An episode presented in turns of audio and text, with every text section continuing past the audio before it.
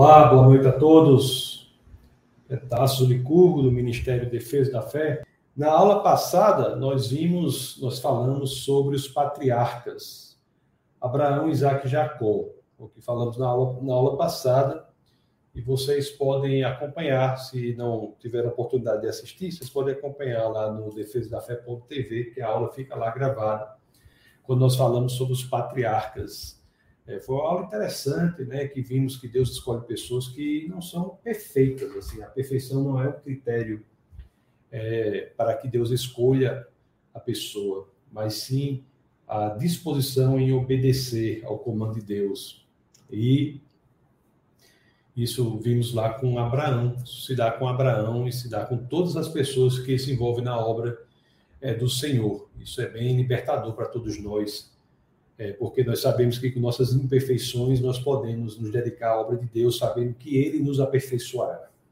Tem até um ditado aí que é um ditado popular, né, que diz assim que Deus, é, eu acho que alguém ia se lembrar, coloquei aí, mas o sentido é, de, é, dizer assim que Deus não escolhe os preparados, né? Deus prepara os escolhidos, ou seja, Deus prepara aqueles cujos corações estão voltados para o Senhor. É a predisposição para refletir a luz no mundo em trevas, para refletir Cristo no mundo fragmentado, que qualifica efetivamente o homem e a mulher para a obra de Deus. O, a, a predisposição do coração, a predisposição em obedecer e a qualificação é, um, é posterior a, a, a, isso.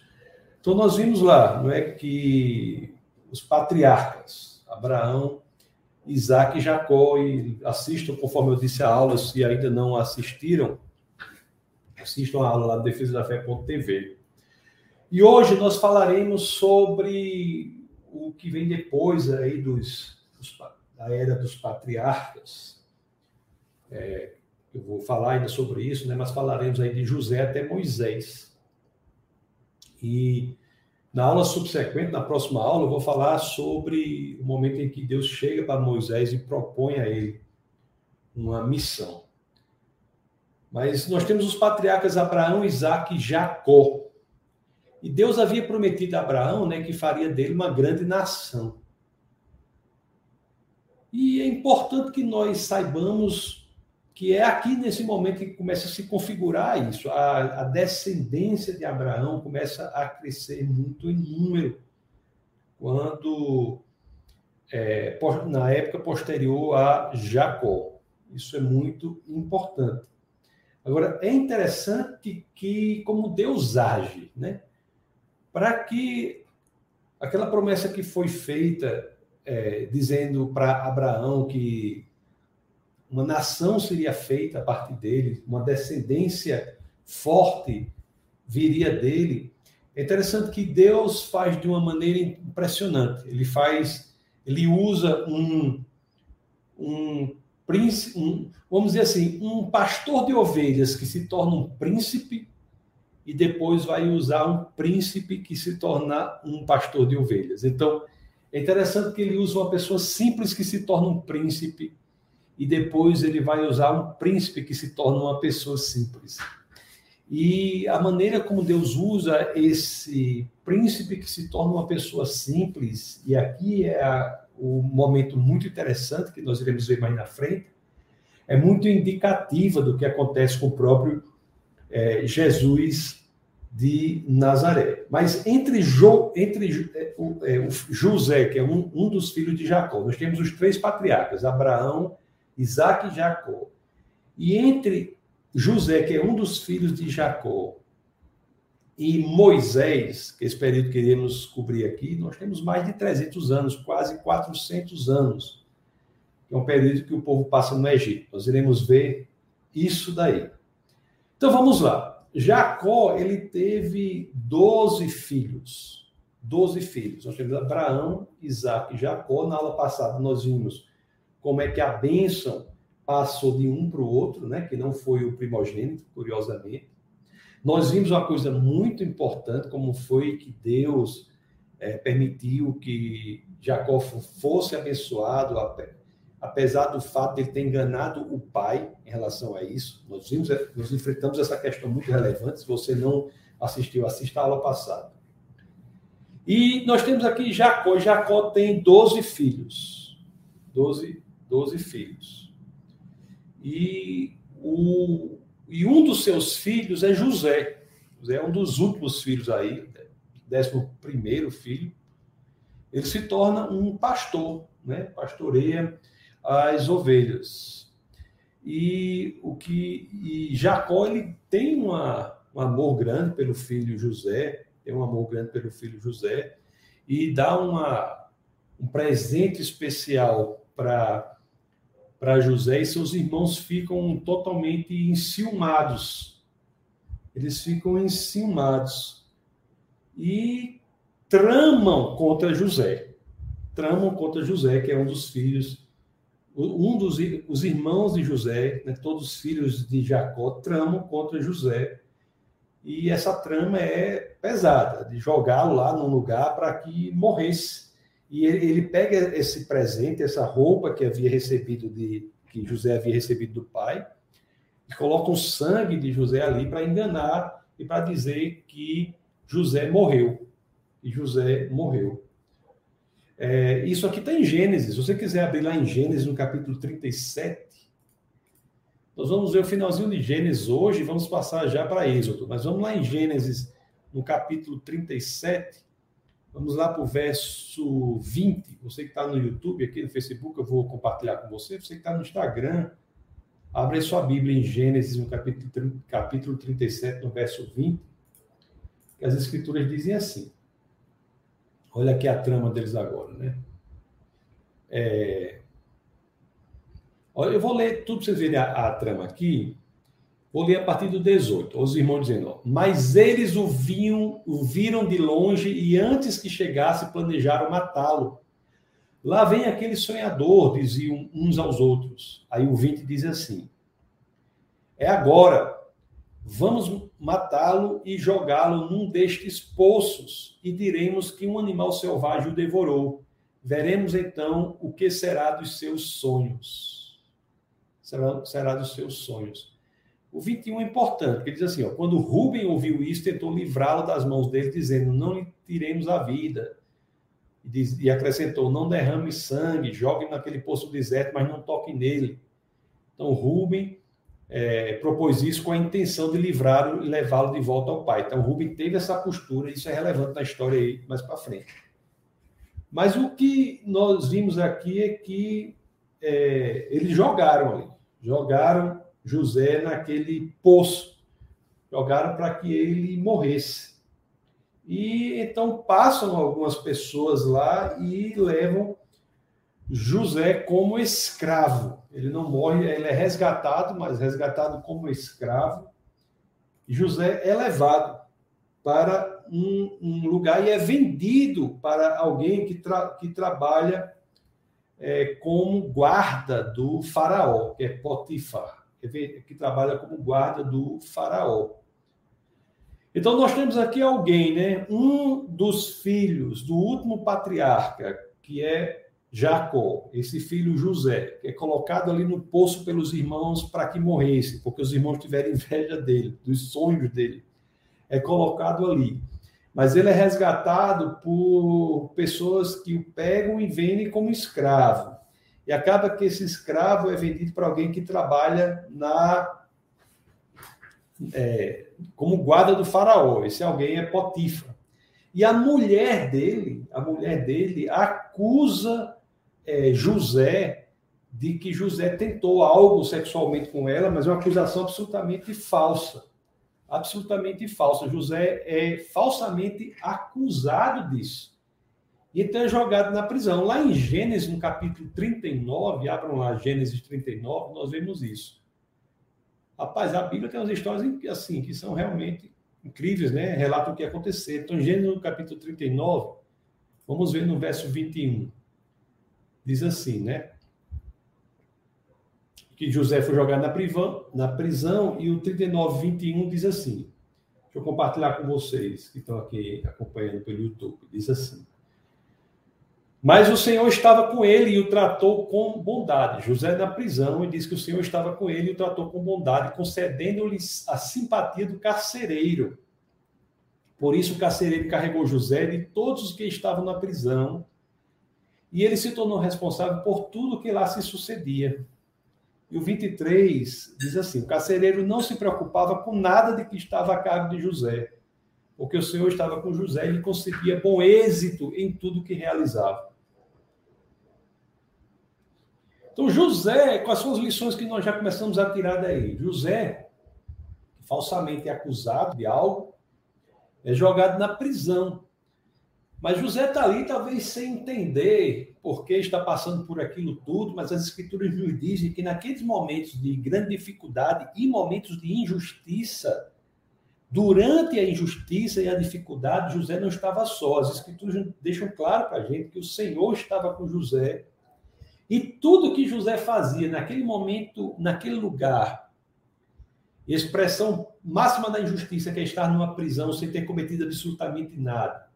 Mesmo ali, José tinha êxito em tudo que realizava, porque o Senhor estava com ele. E você veja que as escrituras nos dizem, José passou 10 anos ali. 10 anos ali. E José passou a tem uma, você vai ler depois as escrituras que o capítulo 40 aqui de Gênesis diz o quê? Deixa eu só compartilhar com vocês, diz assim, ó. José interpreta os sonhos de dois prisioneiros. Então José começa a interpretar os sonhos. Inclusive interpreta, ele vem interpretar os sonhos do próprio faraó. E ele é libertado por, por conta disso, não é? Porque José interpreta o sonho prevendo que uma fome horrível acometerá o, o Egito, uma, uma, uma, devastação de uma fome horrível acometerá o, o Egito, e José, na interpretação do sonho, pre, é, prevê que as consequências devastantes disso acometam o Egito. E a partir daí, José é tirado da prisão e José é levado a uma posição de grande autoridade ali no Egito. Então você veja, que Deus agiu com José na prisão para que ele exercesse todas as funções com êxito, inclusive de interpretar os sonhos, e a ele foi dado a possibilidade, por ter prevenido o Egito de passar por um grande problema, de ser colocado em uma posição de autoridade no próprio é, Egito.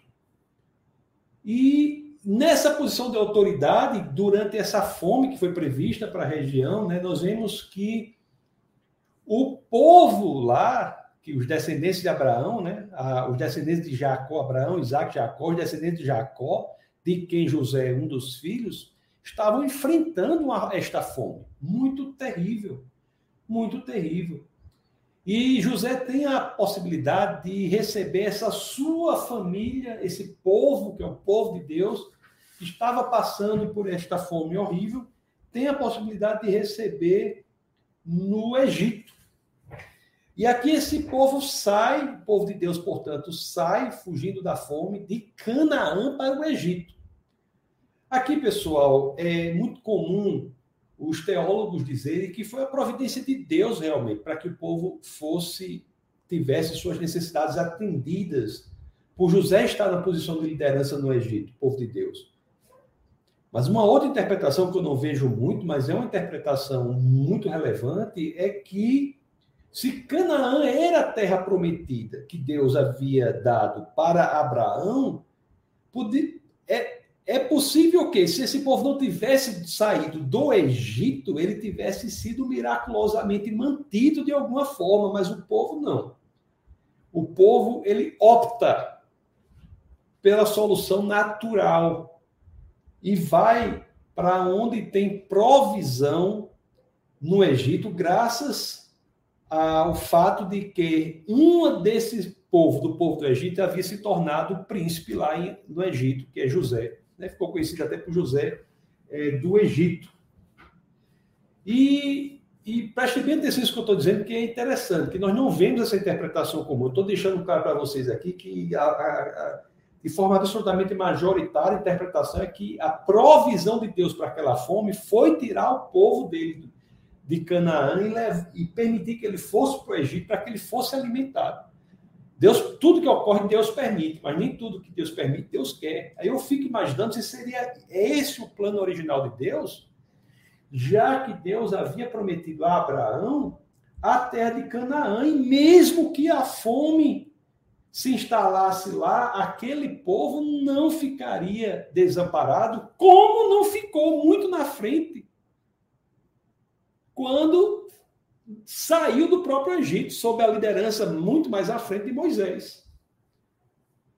Se você me perguntar, eu tendo a pensar dessa forma. Acho que a vontade de Deus era que o povo estivesse, se mantivesse na, na terra prometida pelo Senhor e que ele, por fé, né, tivesse, se mantivesse ali por fé, na convicção de que ele seria miraculosamente mantido por Deus. E é isso que nós somos ensinados a fazer muitas vezes.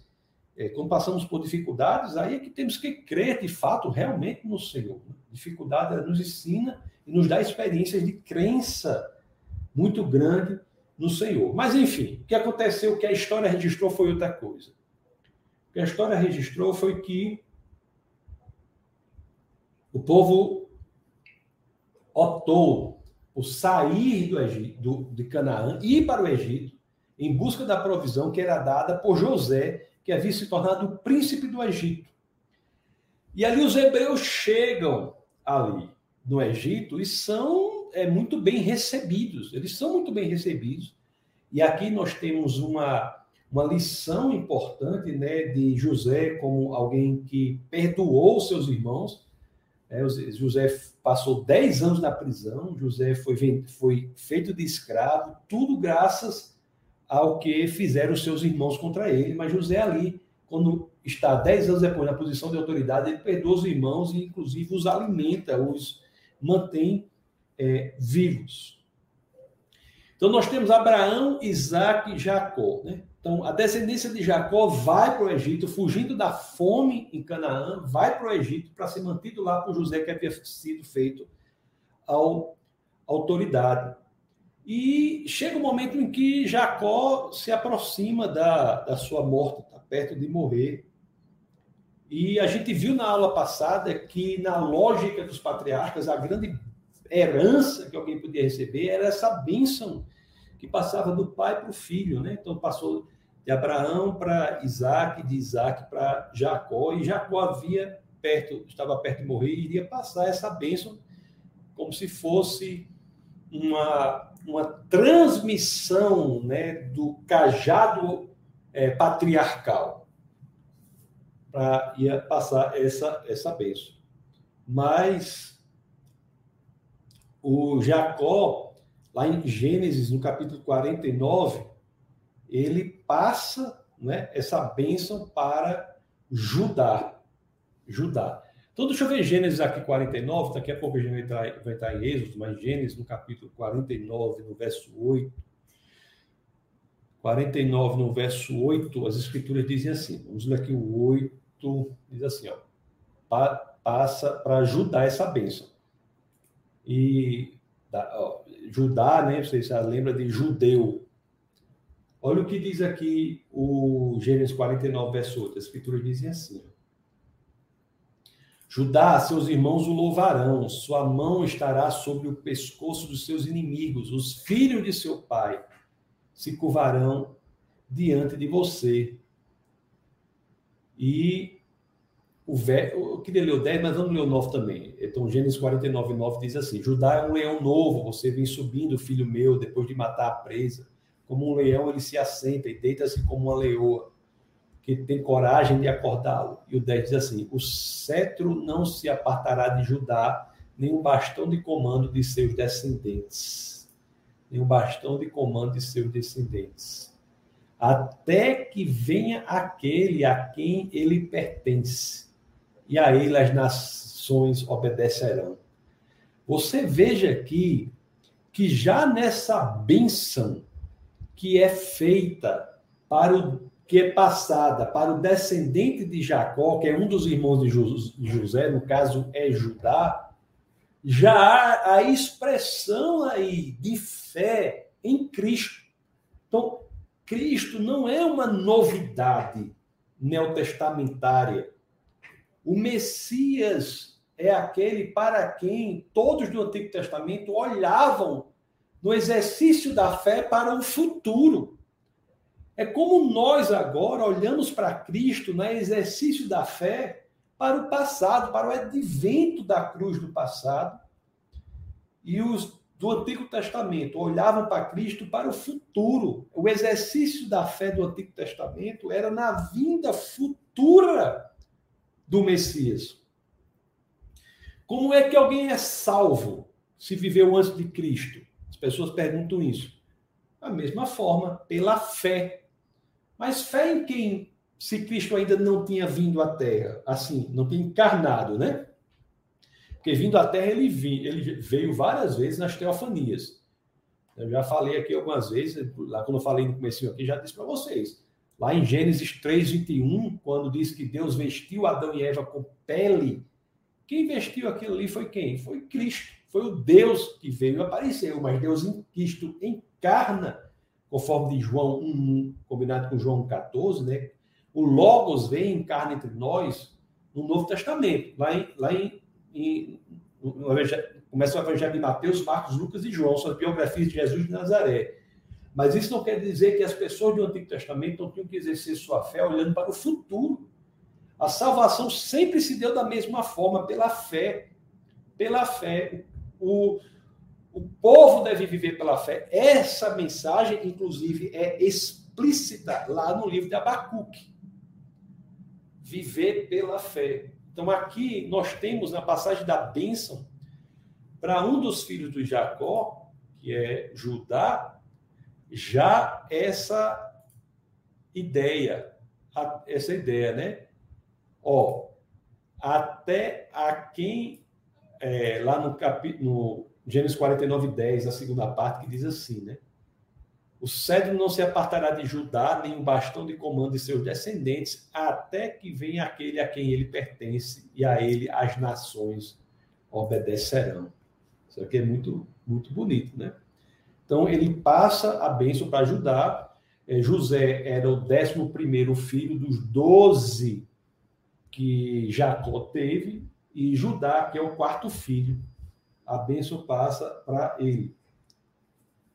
É, Tempos depois, José se mantém lá na posição de destaque no Egito. E o povo hebreu entra no Egito como um, é bem-vindo no Egito. Ele entra dessa forma. Só que as coisas mudarão, né? E penso eu, e aqui vai algo que é um pensamento pessoal, é, as coisas se mudam porque aquela não era a vontade de Deus para aquele povo. A vontade de Deus para o povo é que se tivesse mantido em Canaã. Mas, enfim, eles foram para o Egito, estão bem lá, mas as coisas começam a mudar. O próprio José envelhece e morre. E morre. E é interessante aqui que nós temos uma, uma, passagem aqui em Gênesis, agora no capítulo 50. Abra aí Gênesis, no capítulo 50, vocês verem que coisa interessante. É o último capítulo de Gênesis, daqui a pouco a gente vai entrar em Êxodo. Em Gênesis, no capítulo 50, no verso 18, as escrituras dizem assim, ó. É...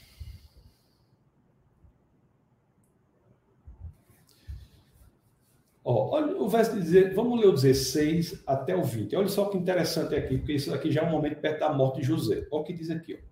Então mandaram um recado a José dizendo: Antes de morrer, teu pai nos ordenou que te disséssemos o seguinte: Peço-lhe que perdoe os erros e pecados de seus irmãos que o trataram com tanta maldade. Agora, pois, perdoa os pecados dos servos do Deus do teu pai. Quando recebeu o recado, José chorou. O 18 diz assim: Depois vieram seus irmãos, prostraram-se diante dele e disseram: Aqui estamos, somos teus escravos. Então, os irmãos que agiram é, fortemente, radicalmente contra José, né, naquele momento chegam a fazer isso. E o 19 diz assim, ó, José, porém, porém, lhes disse, não tenham medo, estaria eu no lugar de Deus? E o 20 diz assim, vocês planejaram mal contra mim, mas Deus o tornou em bem para que hoje fosse preservada a vida de muitos. Olhe, é outro princípio aqui. Eu, eu, me perdoe, pessoal do YouTube, que eu esqueci de compartilhar com vocês o verso na tela. Mas deixa eu compartilhar aqui essa parte. Olha só. Mas vocês planejaram mal contra mim. Mas, mas Deus o tornou em bem. Esse é um princípio importante, né? Que quando somos de Deus, né? No, as pessoas podem planejar o mal contra a gente, mas Deus é maior para transformar aquilo em bem. Nós temos que ter uma confiança, crescer em confiança, cultivar a confiança no Senhor, principalmente para os momentos em que as pessoas tentam fazer mal contra a gente. Nós temos que ter a convicção de que se estamos agindo de acordo com a palavra de Deus, se estamos agindo de acordo com o que Deus quer que façamos, se estamos voltados à palavra do Senhor, nós temos que ter a convicção que esse mal será transformado em bem, que Deus é grande o suficiente para transformar maldição em bênção. Maldição em bênção. Aí, na, e de fato, isso ocorreu com José. Mas depois que José morre, é, o povo fica no escravo por mais algumas centenas de anos, não é? Centenas de anos. Então, o povo fica ali no Egito 400 anos. 400 anos até que ele sai do Egito. Né? Um chamado. No, o, que aqui em Êxodo, no livro de Êxodo. Ele é resgatado do Egito. É interessante o seguinte: esses 400 anos em que o povo fica no Egito, Deus é muito silencioso diante do povo ali. Eu tenho a impressão que o povo não, repito aqui, não havia feito a escolha correta ao deixar Canaã e ir para o Egito. Mas Deus não abandona a pessoa. Deus age. Então José foi lá. José, é, que não havia feito essa escolha, mas foi como escravo. Deus foi fiel a ele. Mas aquelas gerações de, posteriores ficam no Egito. Ficam no Egito é, por, por 400 anos. E a situação do povo hebreu, que sob o comando de José, que havia se tornado príncipe, era uma situação extremamente benéfica, era o povo hebreu havia sido é, recebido como como hóspedes do Egito, começa a mudar. Começa a mudar. E começa a se tornar uma situação cada vez pior, não é? Os egípcios passarão a escravizar aqueles que foram recebidos como hóspedes, sob o comando de José. Começa a escravizar. Então, nós temos aqui uma mudança na história, porque antes nós vivíamos no período patriarcal. A lógica era passar de patriarca para patriarca através da bênção. Com a escravidão, isso muda radicalmente. Muda, muda radicalmente. Então, o povo é escravizado. Povo é submetido a condições terríveis. Terríveis. Até que tempos depois, e nós iremos falar sobre essa pessoa, Deus levanta uma pessoa que se predispõe, tem o coração voltado a obedecer a Deus, a cumprir a missão de Deus para libertar o povo dessa escravidão do Egito. Então, eu não sei se vocês estão entendendo, mas como é impressionante essa história, não é? José chega é, no Egito como alguém muito simples, como um, é vendido como escravo e se torna príncipe do Egito.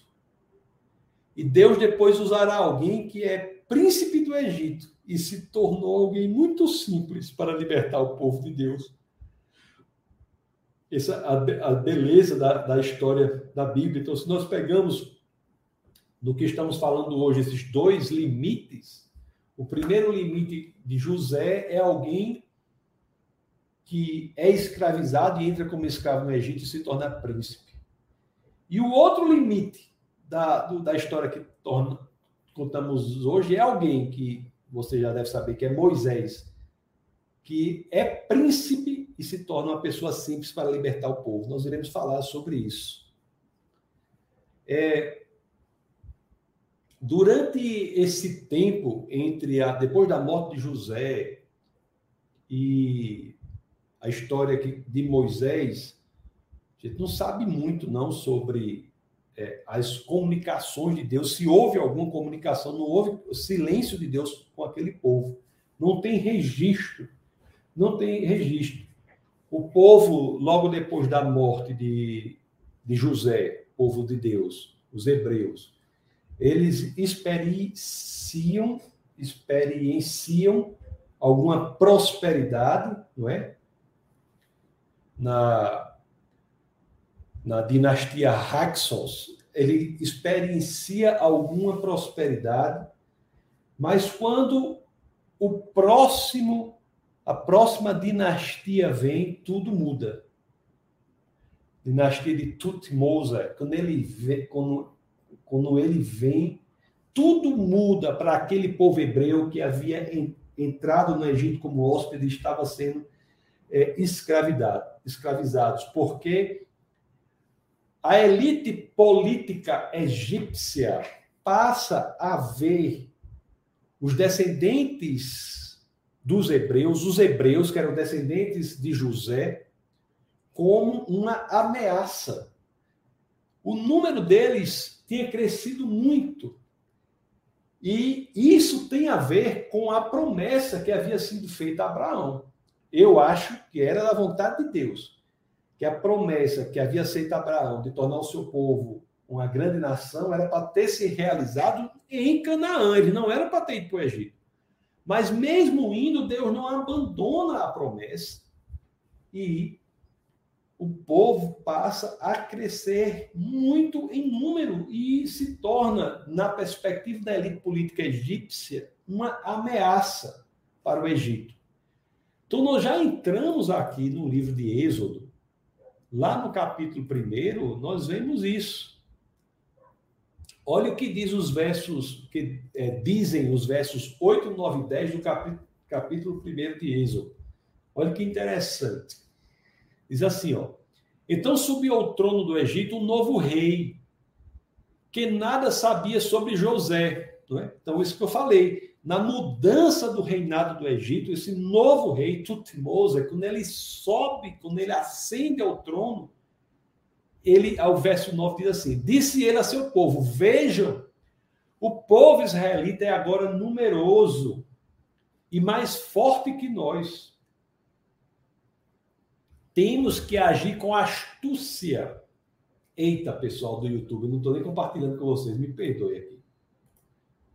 Aqui, ó diz assim, aqui, o, diz aqui o, o 9, é, Êxodo 1, 8 a 11. Diz, então subiu ao trono do Egito um novo rei que nada sabia sobre José. Disse ele ao seu povo: Veja, o povo israelita é agora numeroso e mais forte que nós.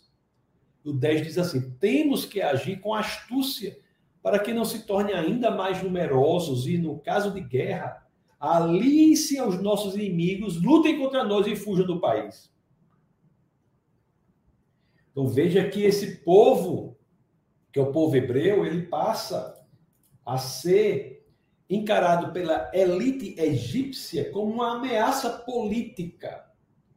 E algo deve ser feito. E o que a história registra, amados irmãos, é que aquele povo que havia entrado, havia entrado no Egito como, como hóspede, vai ser submetido a uma lógica de escravidão perversa. E eu posso até dizer, vai, é nessa relação perversa do povo do Egito com os hebreus que nós temos a inauguração de um dos termos mais odiosos e perversos, e um dos, dos termos mais tristes da história da humanidade. É aqui que nasce o chamado Holocausto. O Holocausto já existe nessa relação aqui, em que uma das decisões, decisões seguidas se dão por o genocídio de hebreus. Então a situação daquele povo passa a ser terrível e Deus providenciará alguém que tem que libertar esse povo da escravidão a que foi submetido no Egito. E esse alguém é aquele de quem eu já falei, sobre quem eu já teci alguns comentários, é aquele que será um príncipe que se torna uma pessoa simples para libertar o povo do Egito. E essa pessoa é Moisés. Moisés, após aí quatro séculos depois da, da morte aí de José, ele, ele, ele nasce. Moisés, ele nasce, ele é hebreu. Moisés é um descendente de Abraão, Isaac e Jacó. Jacó. E é ele que vem para para libertar o povo. E o nascimento de Moisés é por si só uma história incrível também. O nascimento de José é uma coisa incrível, porque naquela lógica de que o hebreu se tornou um, uma ameaça política para a elite egípcia, o faraó determina uma espécie de genocídio dos hebreus. Que, e, e não, não sem que, com isso, paralelamente a isso, nós tivéssemos aqui uma tentativa de precarização muito maior da relação com os hebreus. Então, nós temos aqui que o, o faraó levanta pessoas para exercer autoridade muito terrível sobre os hebreus. Os, a, o trabalho dos hebreus é, é, se torna muito mais atentatório à dignidade humana, muito mais pesado. E as coisas se tornam piores e piores. E ele e o faraó toma essa decisão de determinar que os filhos é, dos hebreus devem os filhos que nascem homens né, devem ser mortos, devem ser mortos. E os, os egípcios, o faraó, portanto, dá um, uma autorização, autor, autorização para que os egípcios possam matar o povo hebreu. Lá em Gênesis, é, no capítulo 1, nós estamos, Gênesis não, Êxodo, nós estamos em Êxodo, no capítulo 1, no verso 19. No verso 18, vamos ver o que é que o faraó faz para que esses, essas crianças sejam mortas. Então, Êxodo, no capítulo 1, no verso 18, as escrituras dizem assim: então o rei do Egito convocou as parteiras e lhes perguntou: por que vocês fizeram isto?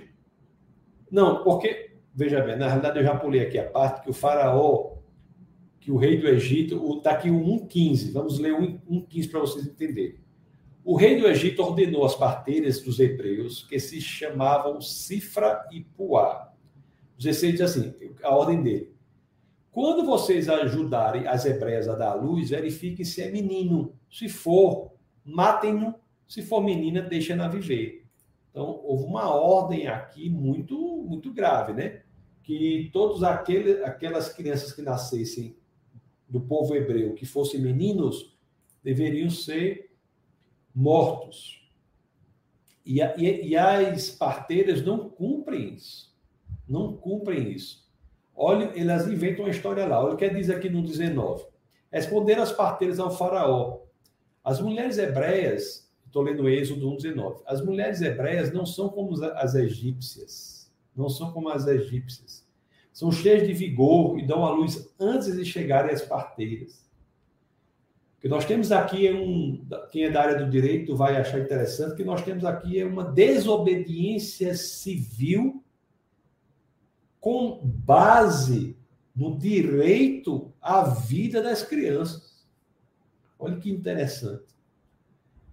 A desobediência civil para que as crianças tenham suas vidas mantidas. Então, as, as parteiras dizem isso. E o faraó vai adiante, né? E determina que os, que os meninos devem ser mortos. O, e isso é feito. Mas acontece que há uma, uma situação com Moisés, que nós vamos ver aqui. É, quando tudo parecia não ter saída para o povo de Deus, né? Quando tudo parecia que os hebreus iam ser todos mortos pela determinação poderosa do rei do Egito, do faraó, Deus, Deus age. Lá em Êxodo, no capítulo 2, Êxodo, no capítulo 2, vamos ler o verso 1 até o 3, que fala do nascimento de Moisés. Então, Moisés é um menino hebreu que nasce sob a égide de uma determinação do faraó para que todos os meninos hebreus fossem mortos. Então, essa, esse é o, é o pano de fundo jurídico em que o menino Moisés nasce no Egito. Então, o, vamos ver o que nos diz aqui o, o, livro de, o livro de Êxodo, no capítulo 2, vamos ler os versos 1 ao 3, olha o que as escrituras dizem. Um homem da tribo de Levi casou-se com uma mulher da mesma tribo, e ela engravidou e deu à luz um filho. Vendo que era bonito, ela o escondeu por três meses. Escondeu por quê? Porque se os egípcios soubessem que aquela criança havia nascido e que era menino, iria matar o menino, como, como fizeram com muitos lá. E o verso 3 diz assim: Quando já não podia mais escondê-lo, o menino crescendo, chorando, daqui a pouco estaria correndo, ia fazer o que com esse menino? Quando já não podia mais escondê-lo, pegou um cesto feito de junco e o vedou com piche e betume. Colocou nele o menino e deixou o cesto entre os juncos à margem do Nilo. Ela foi e colocou ali o menino à margem do, do Nilo. E vamos ler aqui, ver o que acontece aqui. Vou, vou, vou ler aqui, depois eu comento. Vamos ler do 4 até o 6. Olha que impressionante. Aí o 4 diz assim: a irmã do menino ficou observando de longe para ver o que lhe aconteceria. Aí o 5 diz assim: a filha do faraó descer ao Nilo para tomar banho. Interessante, né? As coisas que acontecem. Né? Que, ah, tem gente que chama coincidência, mas não é bem assim, né? providência do Senhor, a filha do faraó descer ao Nilo para tomar banho. Enquanto isso, as suas servas andavam pela margem do rio. Nisso viu o cesto entre os juncos e mandou sua criada apanhá-lo. Ao abri-lo, viu um bebê chorando. Ficou com pena dele e disse: Este menino é dos hebreus. Interessante. Pelo menino, a mulher, a filha do faraó havia descido ao Nilo no qual, no rio Nilo, no qual a mãe de Moisés havia colocado o bebê para que uma esperança de que algo acontecesse, porque não havia como mantê-lo, porque ele seria morto pelos egípcios. E ali, é no mesmo momento em que a filha do rei do Egito, né? não é qualquer pessoa, é a filha do faraó, da estrutura política. A filha do faraó desce e vê aquele menino o, é a filha do assassino dos meninos hebreus, que é o Faraó. A filha do assassino dos meninos hebreus desce ao Nilo e encontra ali o cesto, aquele menino chorando, e você sabe, a mulher dentro de menino, perto do menino chorando, pega logo o menino e, e, e fica ligada ali aquele menino, aquele menino ali. O e adota aquele menino e dá o um nome a ele de Moisés, né? Que Moisés que quer dizer resgatado das águas, dá o nome dele Moisés. Bom, Moisés é uma criança hebraica, um hebreu que nasce no ambiente jurídico, no pano de fundo jurídico, em que deveria ser morto, por uma desobediência civil dos pais, claro, pega o menino, coloca no. E, e estão corretos em, na desobediência civil para resguardar a vida da criança. Isso é um princípio importantíssimo, né, de direito natural, assim, dos direitos que o, o mundo positivado não pode agredir. E colocam esse menino no rio e lá a filha do assassino maior, né, dos meninos, que é o, o faraó, que manda que todos os hebreus, homens, crianças, fossem mortas, adota esse menino e dá o nome dele de Moisés e cria esse menino como o, a realeza egípcia. Moisés tem uma criação palaciana, uma educação palaciana. Palaciana. Ele é criado como ele é um príncipe, ele é adotado, ele é adotado, ele se vira um príncipe. O, o que é interessante que olhe aqui, sem que os egípcios soubessem, eles contratam uma mulher do povo hebreu para ser a babá do menino. E essa mulher que é contratada como babá é a mãe biológica de Moisés. Do ponto de vista teológico, isso é muito relevante. Por quê? Do ponto de vista da formação teológica de Moisés. Por quê? Porque a formação intelectual de Moisés no palácio é absolutamente diferente da formação de alguém que é descendente de Abraão, Isaac e Jacó teria. Os deuses palacianos do Egito eram outros, era o deus Ra, os deuses do Egito. Não era o único e verdadeiro Deus, não era o Deus de Abraão, Isaac e Jacó.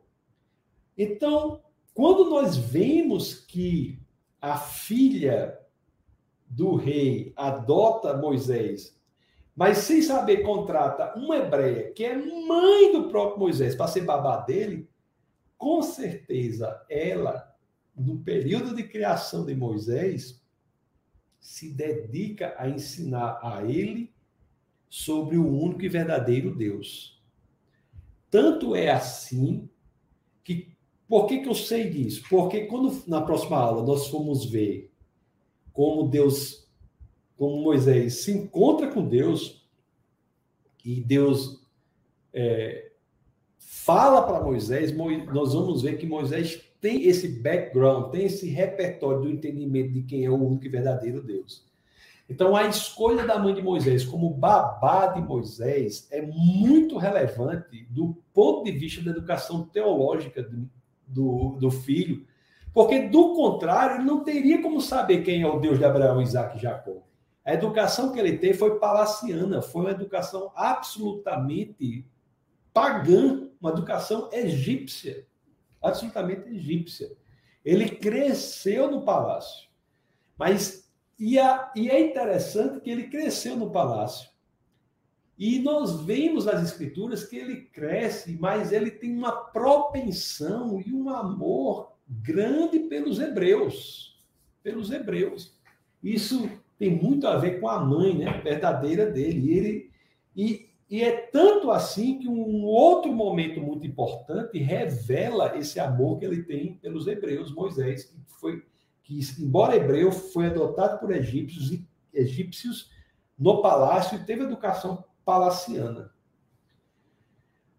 Um determinado momento, isso aqui é um outro, outro alto, ponto alto da história, num determinado momento, é, Moisés vê um tratamento absolutamente terrível de um judeu, de um, de um, de um egípcio com um hebreu, está batendo no hebreu e, e Moisés se insurge contra isso e mata o egípcio mata o egípcio. Mata, e está lá no, isso está no, tá no capítulo 2 de, de Êxodo, depois você pode vai ver isso aí.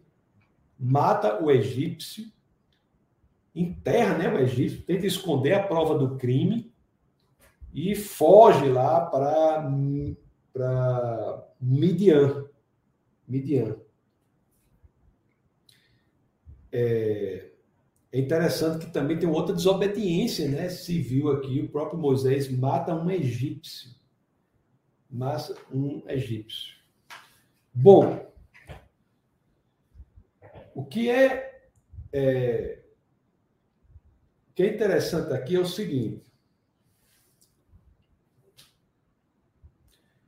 Moisés, ele vai, ele vai, ele foge depois disso de, do Egito e vai para Midian.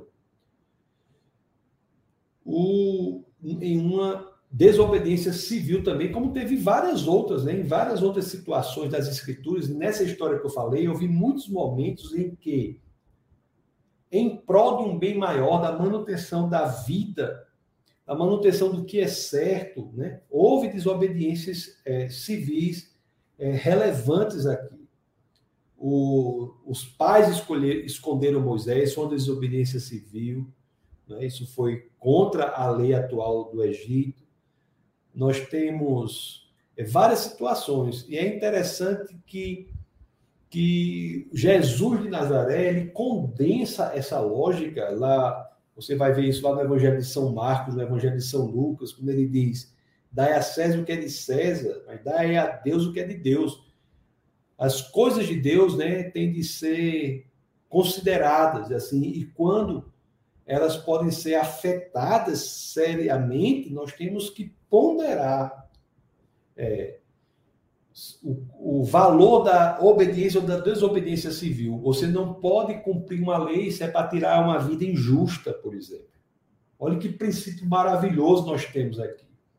Você não pode matar alguém injustamente, mesmo que haja uma lei que diga isso. Numa, numa lógica nazista, por exemplo, da Alemanha, Alemanha da Alemanha nazista, você não poderia exercer aquilo se você fosse cristão, poderia cumprir. Uma lógica de um regime comunista em que milhões e milhões de compatriotas foram mortos, você estivesse uma situação daquela, você não poderia matar.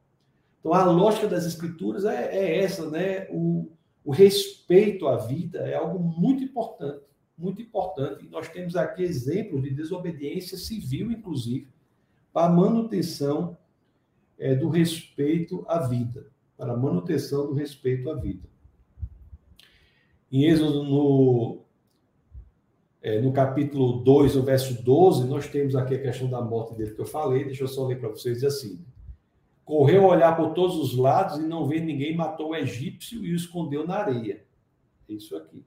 Olhar no 14, e, e, é interessante que é, ele faz isso, ele mata um egípcio defendendo um hebreu, e logo no dia subsequente a esse ato, o próprio um próprio outro hebreu lá já confronta Moisés com isso. Olha, olha só o ser humano como é.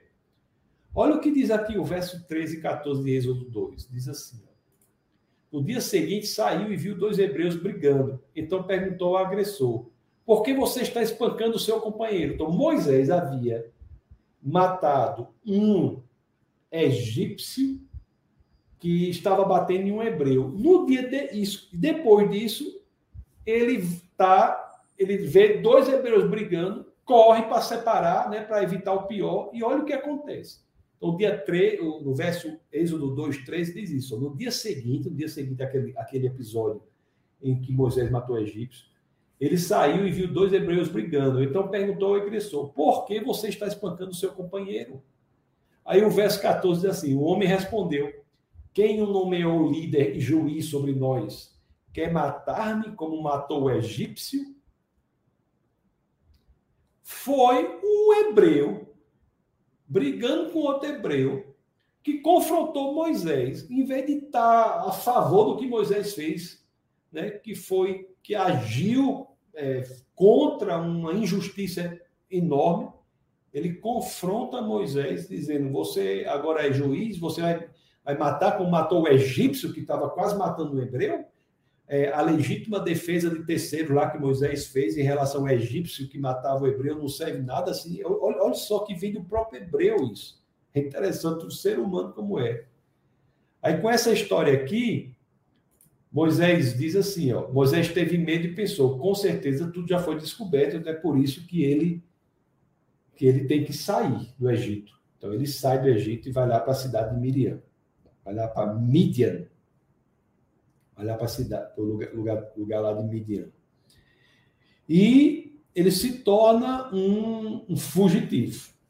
E ali, aqui vem essa história, que eu estou caminhando para o final, que hoje foi, tive que falar os fatos, mas o que é interessante aqui é que naquela situação nós temos Moisés. Quando nós falamos no começo, nós vimos José, que é, que, que, é, que se torna que, se, que é uma pessoa simples e se torna príncipe do Egito. E nessa situação aqui, nós estamos vendo Moisés, que é príncipe e foge e se torna um pastor de ovelhas, uma pessoa simples, em Midian. E o que nós temos aqui é que o, uma, um aspecto teológico muito relevante, porque Deus ele vai usar a realeza que se despiu dessa realeza para libertar o povo de Deus. Então, isso aponta isso, isso nos é também um elemento visual do que aconteceu, um elemento histórico do que aconteceu, para entendermos Jesus Cristo, que acontecerá, que virá muito na frente. Então, o libertador, aquele Moisés, que virá a ser o libertador do povo da escravidão, é alguém que se despiu da realeza e se tornou uma pessoa simples. Então, assim, Deus, ele quando vem em Cristo, é um ato semelhante de que ele se, se trans, ele deixa a realeza e ingressa como ser humano para um fim semelhante, que é libertar a humanidade da escravidão, escravidão do pecado. Então, esse aspecto aqui é muito, muito relevante. Muito relevante. E com essa história nós chegamos em Moisés, né? chegamos em Moisés. Chegamos em Moisés.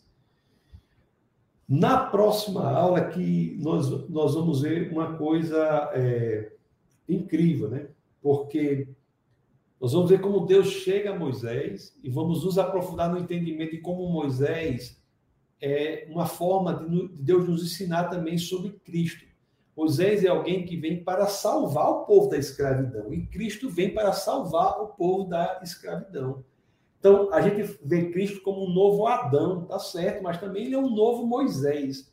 Então, Cristo é é na ó, preste atenção nisso que eu vou dizer. Cristo é a expressão perfeita de tudo o que os profetas do Antigo Testamento foram e apontaram. Então, Cristo é o ponto, o ápice, o cume, o ponto mais elevado das tentativas proféticas do Antigo Testamento. Então, Cristo é o novo Adão e Cristo é o novo Moisés, porque ele vem como libertador perfeito da humanidade. Lá, o autor de Hebreus, para pegar um texto aqui do Novo Testamento, o autor de Hebreus, no capítulo 9, no verso 11, deixa eu botar aqui. Diz assim,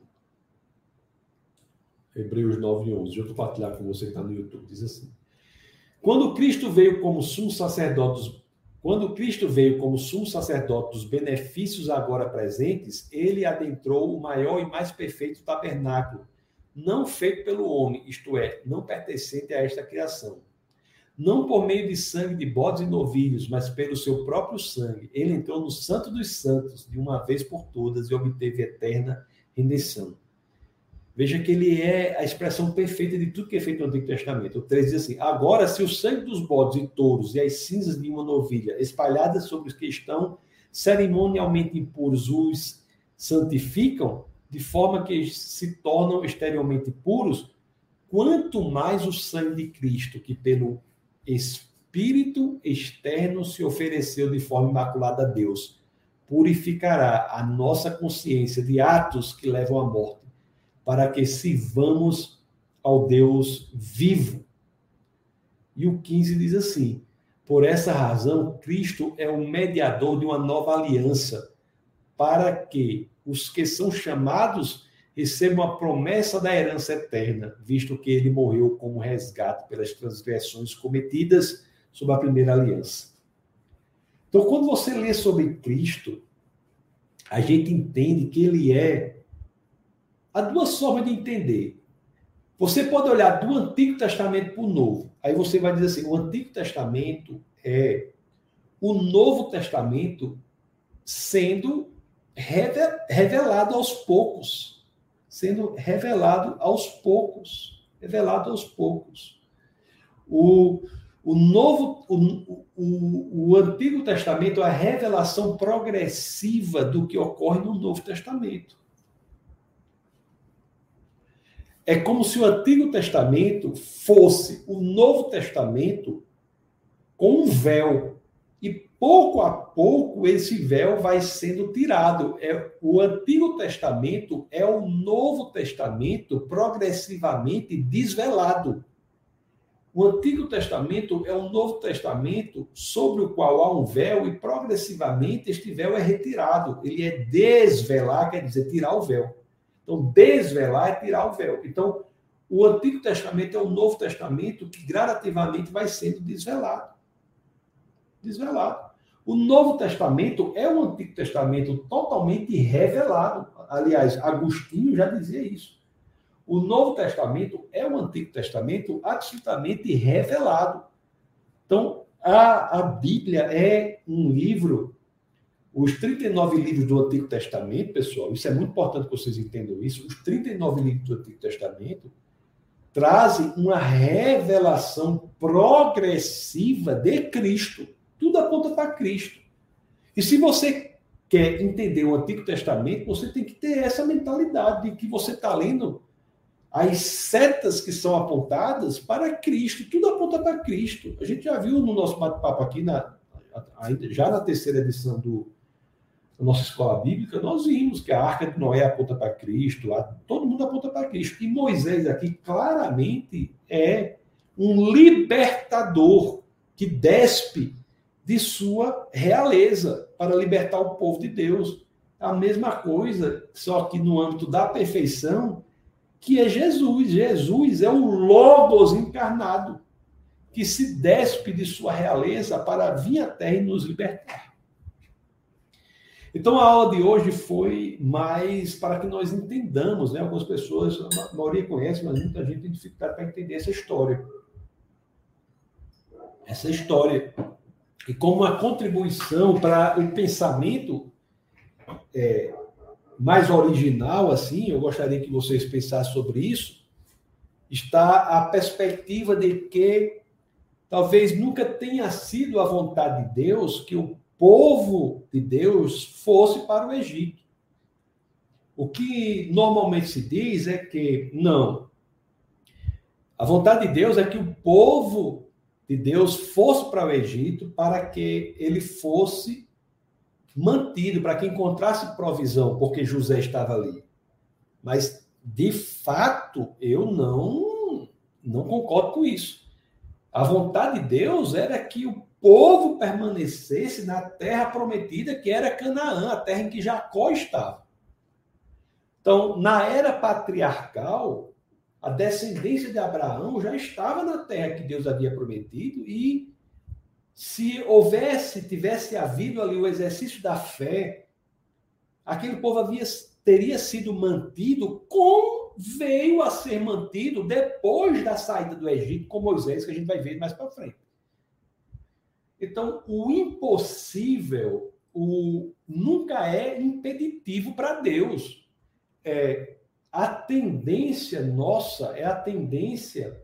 Nós não podemos também julgar o povo por ter ido para o Egito. Porque essa é a tendência da humanidade, é buscar a solução natural que está à mão. A solução natural que está à mão. E, e mas, nu, mas nós nunca podemos perder de vista que quando nós somos cristãos, nós trazemos para a equação o elemento da sobrenaturalidade. E o milagre passa a ser uma saída que está no tabuleiro, está no jogo, está na, na, nas, no, no, nas possibilidades. O milagre vai acontecer depende de se você está na posição em que a promessa de Deus vai se realizar na sua vida, né? É, se o povo tivesse escolhido, explico, continuar em Canaã, o povo estava no lugar que havia sido prometido por Deus ao patriarca Abraão e, portanto, Deus cumpriria a promessa da manutenção, do povo se transformar em uma grande nação. Então, assim, o povo precisava ter sido escravizado por 400 anos para se tornar uma grande nação, e de fato se tornou, porque entram ali poucas pessoas né, no Egito, existe uma, uma divergência é, nos escritores quanto ao número de pessoas que entram lá, alguns dizem algumas centenas, outros dizem menos até do que 100. Eu sou dos que pensam que entraram ali em torno de 70 a 100 pessoas, pessoas que dizem que bem mais, como, a, como a, a, o grupo ali posterior, o grupo de Jacó, que, que entra ali. Mas depois dos 400 anos, nós temos um, uma nação, nós temos 2 milhões de pessoas. Uma nação.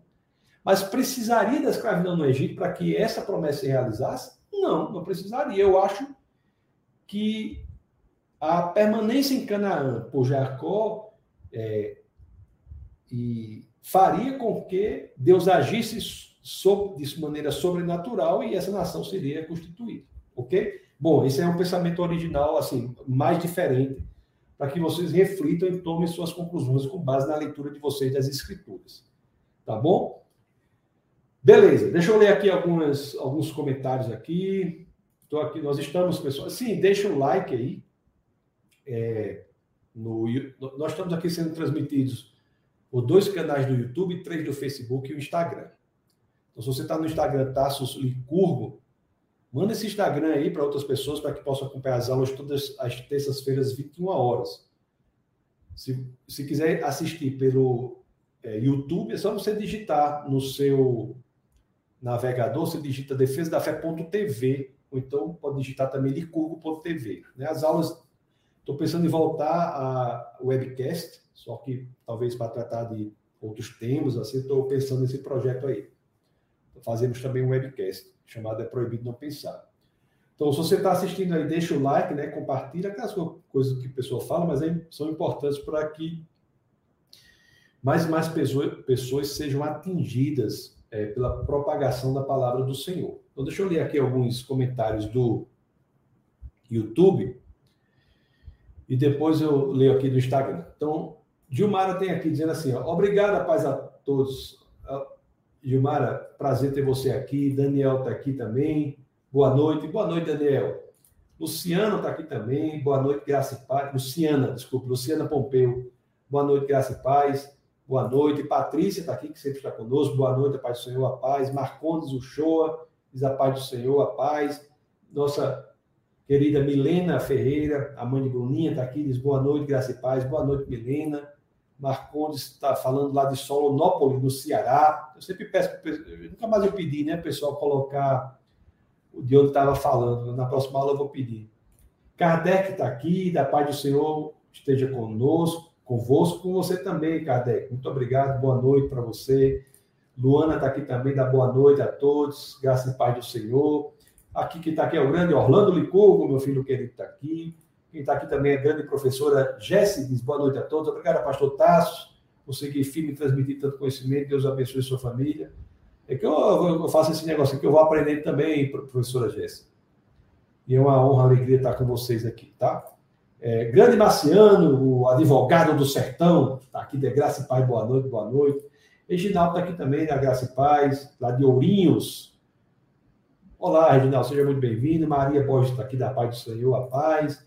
Marco Antônio está aqui, está falando, é, teclou lá Facebook, né? Tô Dayana Higashikata. Reginaldo está aqui, acho que é dinastia, ah, acho que é dinastia. Reginaldo está aqui, diz: o Egito foi dominado pelos Ixos antes do povo ser escravizado. O socorro da boa noite ao Padre Estou, boa noite, socorro. Socorro da boa noite também. E Lázaro, da graça e paz a todos os irmãos de Campo Lima Limpo Paulista. Lázaro, seja muito bem-vindo. Deixa eu olhar aqui. Pessoal, Deus abençoe vocês. Foi uma alegria muito grande você do YouTube. Aqui eu vou já encerrar. Deixa eu ver rapidamente aqui no, no Instagram. Já são os 10 e 14 para não demorar muito. O Fábio está aqui da Boa Noite, Pastor. Boa noite, Fábio. Olha o que nós temos aqui, a grande pastora Graça Moreira, pessoa muito querida por nós, de Campina Grande. Deus seja louvado por sua vida, família e ministério. Amém, pastora Graça, senhora também. Parabéns aí por tudo. Temos muita gente aqui, o Pedrinho, o Anderson, Luiz, Eliron. Jesse diz assim, ó, nomenclatura Antigo e Novo Testamento é coisa nossa. Para Deus é a única coisa, ou, ou como você afirmou, é uma única visão progressiva. É verdade, é verdade, essa nomenclatura é. Agora, eu só tenho que explicar para você, o, o, é, explicar não, né? Assim, lembrar para as outras pessoas, você deve saber que o, o Antigo Testamento, ele representa o, o livro sagrado judaico, né? Então, o livro sagrado judaico se chama Tanar. Esse livro tem o mesmo conteúdo do Antigo Testamento, só que o Antigo Testamento nosso tem 39 livros, o, o livro judaico tem 24 livros, porque eles são divididos de forma diferente. diferente.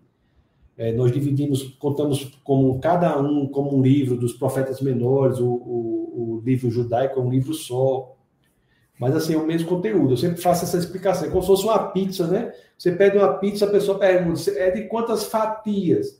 Isso não quer dizer nada, porque a pessoa corta a pizza na quantidade de fatia que quiser, né? Mas assim, é como se o, o Novo Antigo Testamento fosse o livro sagrado judaico cortado em mais fatias. O livro sagrado judaico se chama Tanar. A Torá, que as pessoas falam, é a primeira parte desse livro, tá? Então, é, são os cinco primeiros livros que na Bíblia é o Pentateuco. São os cinco primeiros livros chamados os livros de Moisés. Então, tirando essa diferença, que é importante, e também há, há também um período intertestamentário relevante, é? entre o último livro do Antigo Testamento e o, e o livro do Novo Testamento, nós é, temos aí é, 400 anos. 400 anos. Então, também isso é relevante. E o Novo Testamento trata de quê? Começa com a, a biografia né, de uma pessoa chamada Jesus de Nazaré. Então, se você for lá para o primeiro livro do Novo Testamento, que é o Evangelho de São Mateus, ele já começa é, biografando. Biografando. Mateus 1,1 já começa dizendo assim: é, registro da genealogia de Jesus Cristo, filho de Davi, filho de Abraão. Nós vimos, né, por que, que chama filho de Davi e filho de Abraão. Primeiro nós vimos filho de, de Abraão, que é o descendente por meio de quem todas as nações do mundo serão abençoadas. E filho de Davi, eu vou só repetir aqui, porque lá no, num dos livros lá de Reis, o, o, as escrituras dizem assim, que um filho de Davi construirá o templo cujo trono durará para sempre. Aí, como fala, o filho de Davi construirá o templo. Aí o povo pensa que é Salomão, porque Salomão é o filho de Davi que constrói o templo, né? A única coisa que não bate é que o templo que Salomão construiu não dura para não tem um trono que dura para sempre. O, o templo que Salomão construiu é destruído no ano 70 depois de Cristo, primeira destruição do, do templo, no ano 70 depois de Cristo. Então, o filho de Davi, o descendente de Davi, que tem um trono que dura para sempre é outro. É esse cuja biografia começa assim: registra a genealogia de Jesus Cristo, filho de Davi. Então, olha que, que coisa incrível, né? Que coisa incrível. Mas é isso aí. A gente vai falar mais sobre isso. É um assunto muito interessante esse daí, tá bom?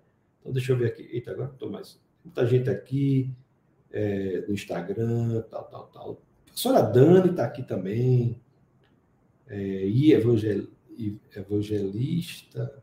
Eu não consigo. Tanta gente. Pessoal, muito obrigado pela presença de todos vocês. Uma bênção muito grande vocês estarem aqui.